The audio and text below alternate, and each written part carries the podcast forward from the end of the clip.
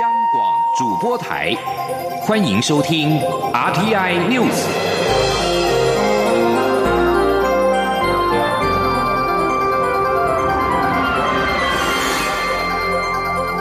听众朋友您好，欢迎收听这节央广主播台提供给您的 RTI News，我是张顺祥。蔡英文总统今天接见美国外交政策全国委员会访问团时表示，九合一选举刚刚结束。在这次地方型的选举当中，人民没有在两岸议题上面做出选择或者是重大改变，因此我政府维持现状的政策仍然不变。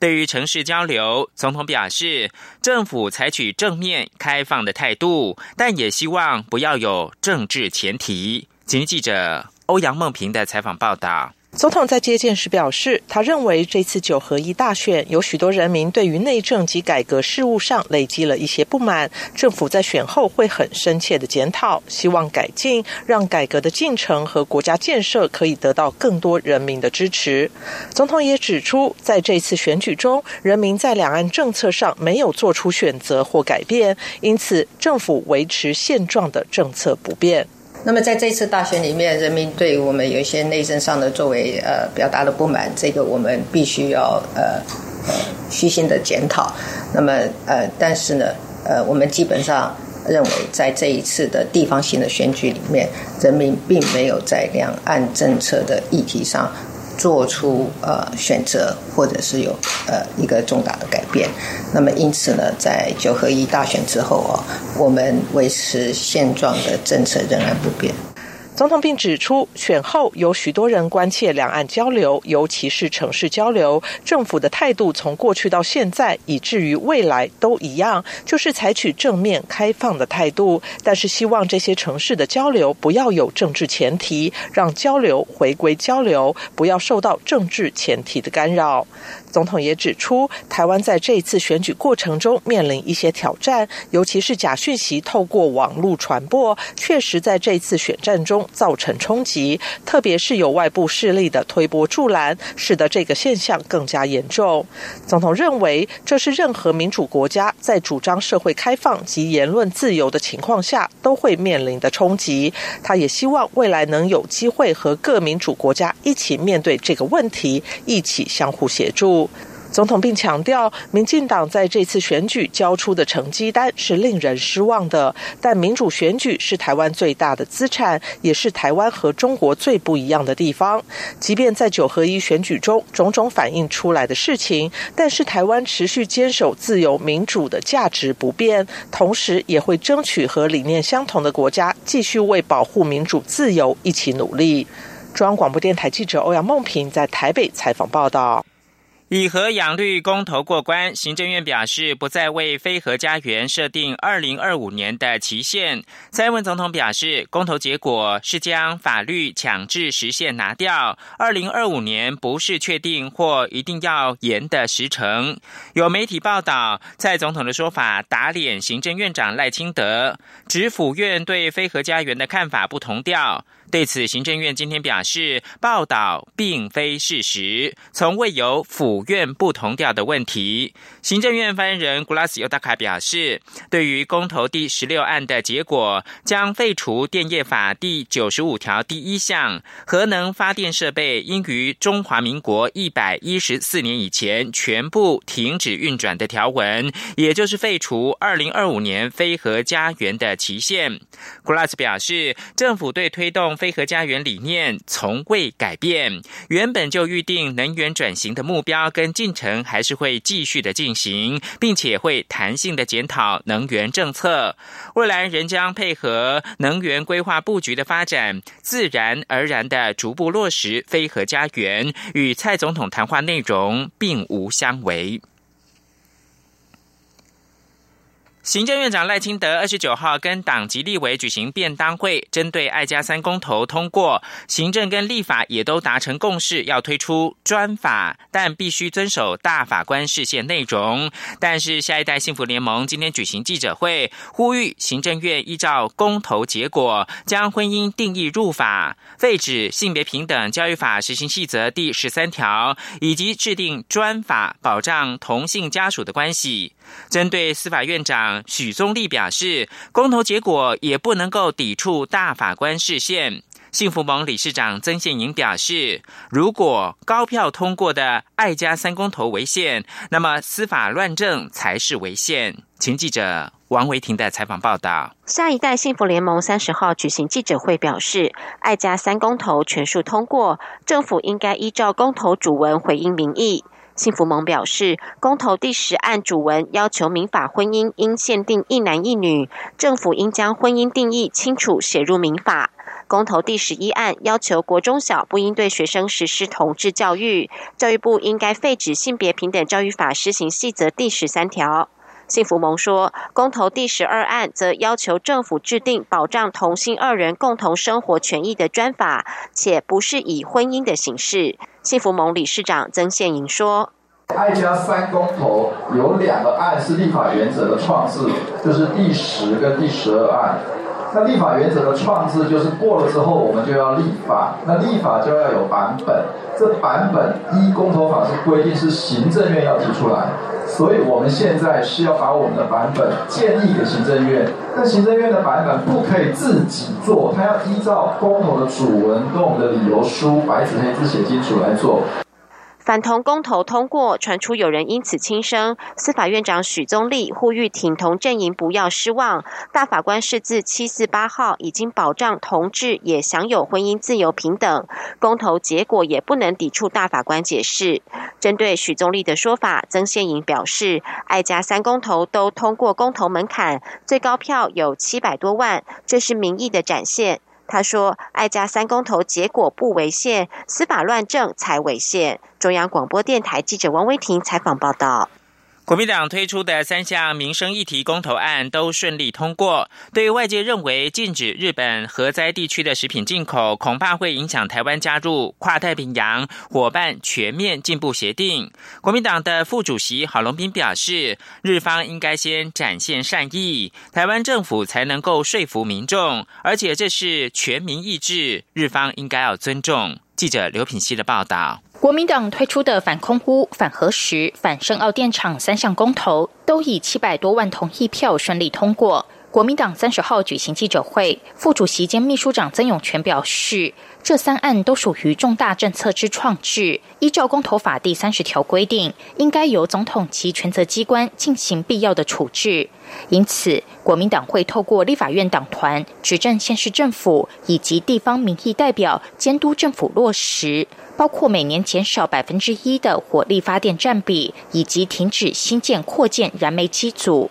至于反核实部分，虽然政府尚未实质开放核实进口，但行政院有义务维持禁止进口的政策。国民党会强力监督，不得违反最新民意。对于外界认为台湾禁止进口日本核灾地区食品，恐怕会影响台湾加入跨太平洋伙伴全面进步协定 （CPTPP）。副主席郝龙斌表示，公投的结果就是直接民权的民意展现，所有结果由全民共同承担。对于加入国际组织，日本政府应该先展现善意，台湾政府也做好食品安全把关，再来说服民众。他说：“对于加入这个国际组织，如果日本先展现善意，我们政府再能够再来说服民众，同时更重要，把所有检验的把关工作。”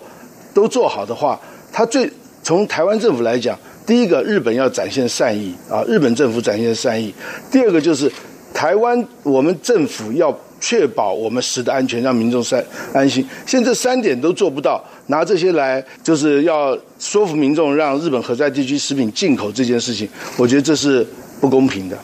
郝龙斌指出，韩国政府虽然在 WTO 诉讼中败诉，但韩国政府并未屈服，至今仍坚持不能进口。韩国能，我们当然能。政府应该在这件事上展现勇气与决心，即使败诉也要坚持，因为这是全民的意志。他并强调，这绝对没有牺牲台日关系，只是希望日本政府尊重台湾的民意。央广记者刘聘熙在台北的采访报道。外交部则表示，配合相关单位跟日方密切沟通，希望双方不要因为单一事件而影响到全面性的台日关系。新闻焦点来到立法院，为了防堵中国大陆非洲猪瘟疫情影响到台湾，以及展现政府防疫的决心，立法院院会今天就三读二十九号刚刚通过初审的《动物传染病防治条例》部分条文修正案，明定未来违规携带肉品入境，最高可以重罚新台币一百万元的罚款。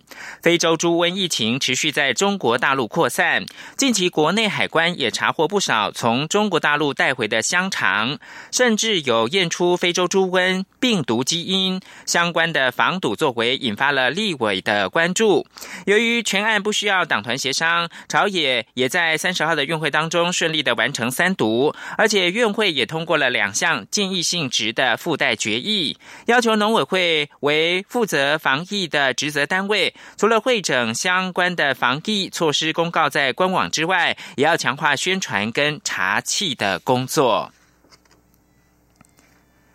就在美中领导人本周末将在贸易问题举行备受瞩目的会谈前夕，中国的官方今天公布调查显示，随着新的订单减少，中国庞大的制造业成长出现超过两年来的首次的停滞。十一月的制造业采购经理人指数 PMI 创二零一六年七月以来的新低，为北京增添压力。中国十一月制造业 PMI 是百分之五十点零，低于市场预期的五十点二，比上月小幅回落零点二个百分点，是二零一六年七月以来二十八个月的低点。至于中国十一月的服务业成长，也出现连续第二个月的放缓，从十月的五十三点九降到五十三点四。在此同时，包括了制造业跟服务活动在内的十一月综合 PMI，则从十月的五十三点一下滑到五十二点八。美国学界二十九号发表报告，详述中国如何在美国政商学界发挥影响力，鼓吹亲中观点跟作为。作者群敦促美国政府不要为了赢得北京的好感，而以带有偏见的方式来对待台湾。这份一百九十二页报告内容指控中国以大规模行动图谋操弄美国联邦以及地方政府、大学、智库、媒体、企业跟侨界。报告耗时一年半制作，分八大部分，有一百多处提及到台湾。作者群详述中国是如何试图影响美国智库专家时，频繁的提到涉台议题。报告表示，中国驻美大使馆的武官曾经拜访一位美国的智库专家，传达中方反对台湾旅行法、美国国防授权法案、美国军舰可能停泊台湾的港口、美方批准对台前舰行销许可证的讯息。报告建议美国的地方政府不要跟中方签署秘密协议。《华尔街日报》二十九号报道，美中正在研商一项贸易协议，华府可能暂缓明年春天对。中国输美商品扩大科税的计划，以换取双方举行新的会谈，思考中国经济政策的重大改变。川习会十二月一号登场前夕，美中密集交涉，但是白宫的幕僚斗争激烈。川普二十九号从白宫出发，前往阿根廷参加二十国集团高峰会时，对于是否希望和中国达成贸易协议，仍然是含糊其辞。知情人士则是透露，立场强硬的白宫国家贸易委员会的主席纳瓦洛也会出席川普跟中国国家主席习近平的会谈。而掌握中方计划的人士则是表示，中国的官员已经开始为 G 二十川习会达成协议的后续谈判做准备，预定十二月中就会派遣贸易代表团到华府磋商。最后提供给您是美国总统川普以俄罗斯扣留乌克兰船艇危机为理由，表示将要取消在二十国集团峰会期间和俄罗斯总统普廷会面的计划。克里姆林宫二十九号对此感到遗憾，表示莫斯科已经准备好跟川普接触。俄国海军二十五号在克里米亚近海炮击，并且扣押了三艘乌克兰的海军船艇，并将船艇上的二十四名乌克兰官兵入监两个月。俄国指控这三艘乌克兰船艇非法的入侵俄国海域。面对俄方无理攻击，乌克兰已经在二十六号是宣布戒严三十天。新闻由张顺祥编播。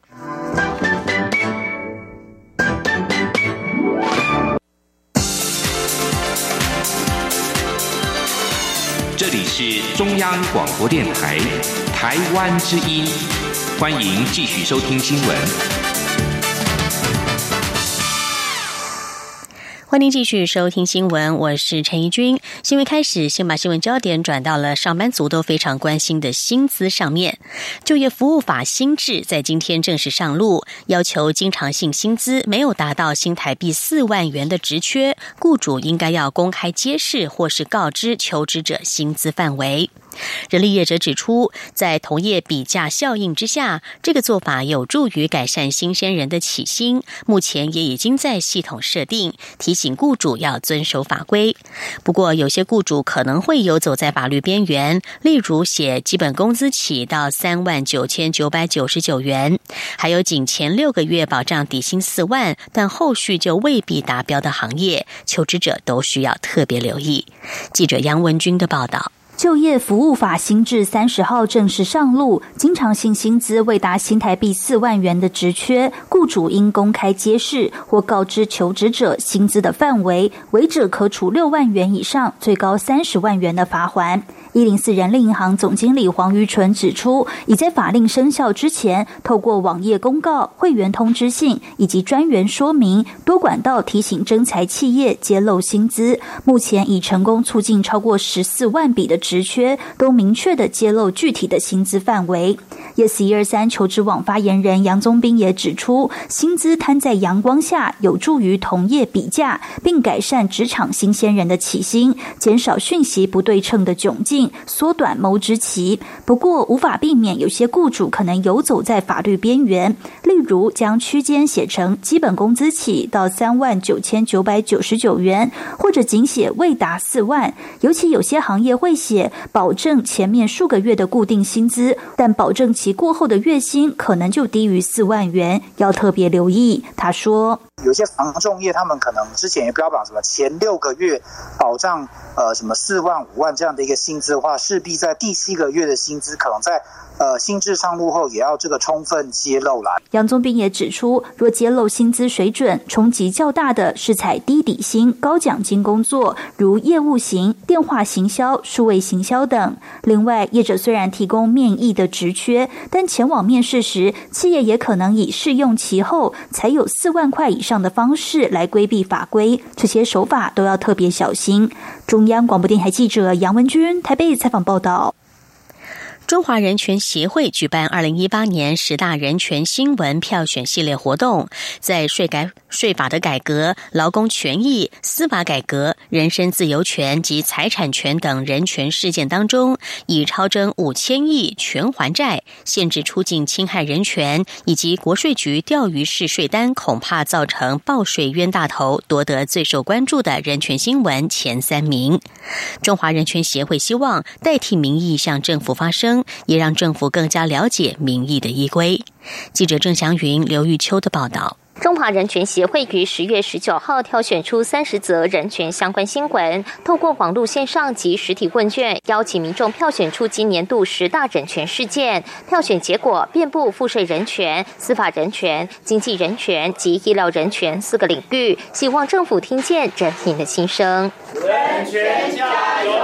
票选出的二零一八十大人权新闻，以超征五千亿全还国债、税改团体批财政部说谎。限制出境严重侵害人权，修法不能走回头路。国税局钓鱼式税单报税恐成冤大头为前三名，其他还包括没工作还遭催缴国民年金、加速司法官择优太劣、病人自主权利法明年上路等，也都挤进十大人权新闻。中华人权协会理事长林天才表示，去年票选出最受重视的领域是同志人权及劳动人权，但并未在政府的施政里得到很好的解决方案，不仅造成劳资双方不满，反同与挺同也形成对立，被视为执政党败选的原因之一。林天才说，今年票选出的赋税人权跟经济人权引发关注，反映人民感受到经济环境的不景气，跟整个财政当局漠视税制的改革有很大的关联性。大家觉得台湾的经济没办法起飞，所以，嗯，他会很重视。比如说，我失业了，那为什么我要去缴年金？人民经济不景气，他可能走的有限，那他还要。啊，去缴很多税，或者是说政府对于啊通过，比如说纳税者权利保护法、人人民最低生活费免税这样的一个呃规定，竟然漠视的不立立即的去实施。国民党立委林维洲也表示，除了经济问题受到民众关注外，今年也发生司法官违法事件，影响人民对司法的信任。立法院有责任更落实法官法的修订，不会让改革做半套。中广电台记者郑祥云、刘玉秋采访报道。立法院在今天三度通过了《无人载具科技发展与创新实验条例》，使得台湾在无人交通的发展上又往前迈开了一步。这项立法重点在于将无人载具的相关发展纳入了监理沙盒的精神，进一步鼓励相关产业的创新与发展。长期投入相关议题的朝野立委都高度肯定，但也提醒未来所冲击的劳动力问题也要开始关注。记者肖兆平的报道。今年各式无人载具科技与相关创新应用蓬勃发展，先进国家也把无人载具技术与应用视为重要的经济战略，背后更有庞大的潜在商机。而为了鼓励更多创新研究，提升科技产业发展，立法院院会三十号通过《无人载具科技发展与创新实验条例》。立法核心在于引用监理沙盒精神，在特定范围下及条件下，以法律暂行方式排除相关监理规范，打造更合理、更安全的研发与创新环境。所谓的无人载具，就是将车辆。船舶、航空器结合人工智慧的无人驾驶移动载具，它的兴起不仅带来商机，在法律面上也有挑战。因此，新法意义是让无人载具的科技、服务、营运模式等，在创新实验时可以排除监理规范，不仅简化过去原用旧法规的等待时间，也突破传统法律框架。不过，包含实验期间。申请展延次数以及实验安全性等面向，还是有法律规范。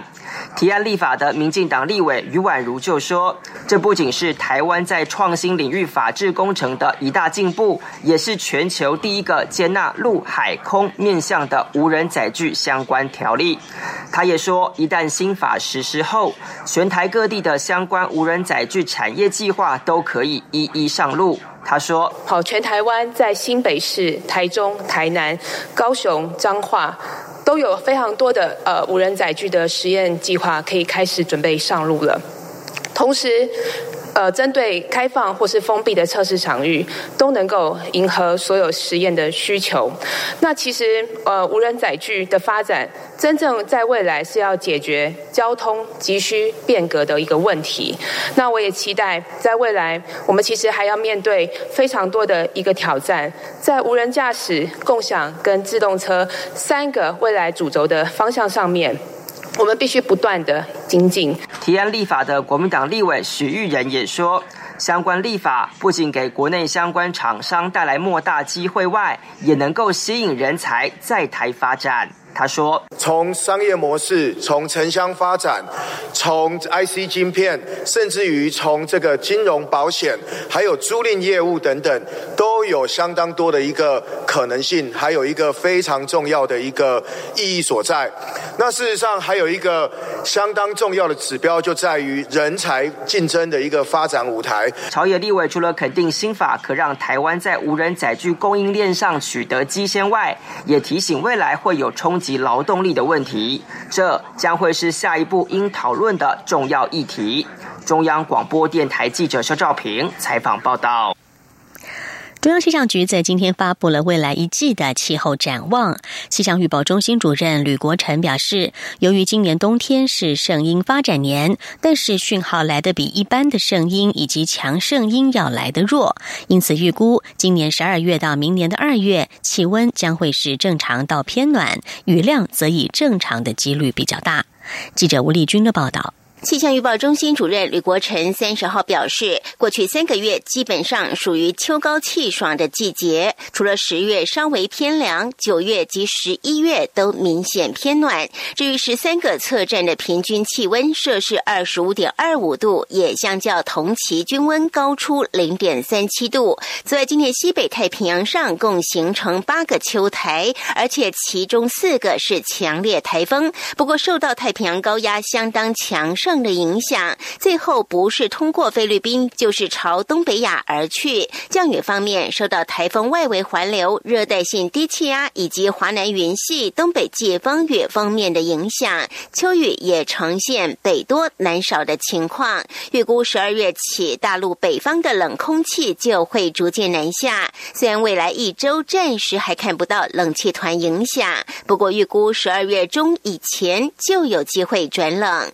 展望。今年冬天，由于热带太平洋中部与东部海温偏暖，有机会发展成强度较弱的圣婴，只是对台湾影响的程度还有待观察。初步研判，今年十二月到明年二月，气温将是正常到偏暖，雨量则以正常的几率较大。吕国成说：“今年呢，还是属于圣婴发展年，在我们东亚地区，尤其是台湾附近的气候，还是有偏暖的情况。”所以我们估计呢，今年的冬天是属于正常到偏暖。相对来讲，今年的盛音呢是属于比较弱的盛音，影响也会比一般的盛音强盛音的情况来得没那么明显。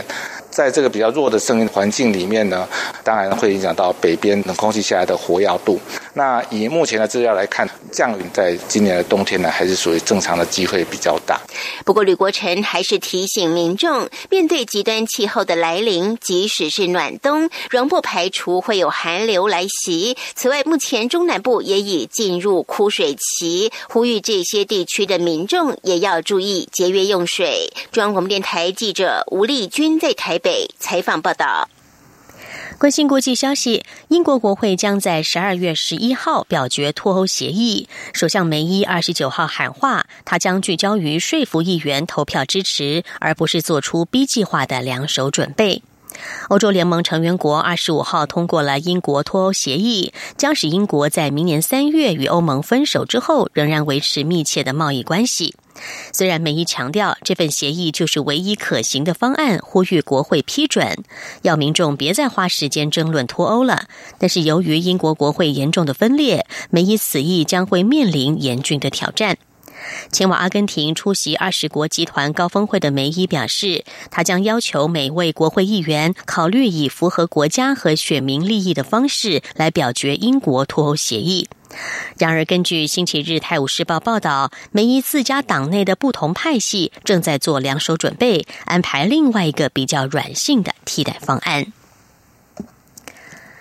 美墨边境的移民问题持续，为了抗议墨西哥警方阻挡他们前进，正在美墨边界扎营等待未提出庇护申请进行辩护的中美洲移民当中，有少数人从二十九号起展开了绝食抗争。这批大多来自洪都拉斯、人数超过六千的移民车队，自从三周之前抵达了墨西哥边境城市蒂华纳以来，一直在寒冷的户外、冰凉的地板或是人满为患的庇护所垫子上过夜。为了协助化解紧张情势，墨西哥移民当局从二十九号开始，以巴士载运部分移民到另外一处新的庇护所。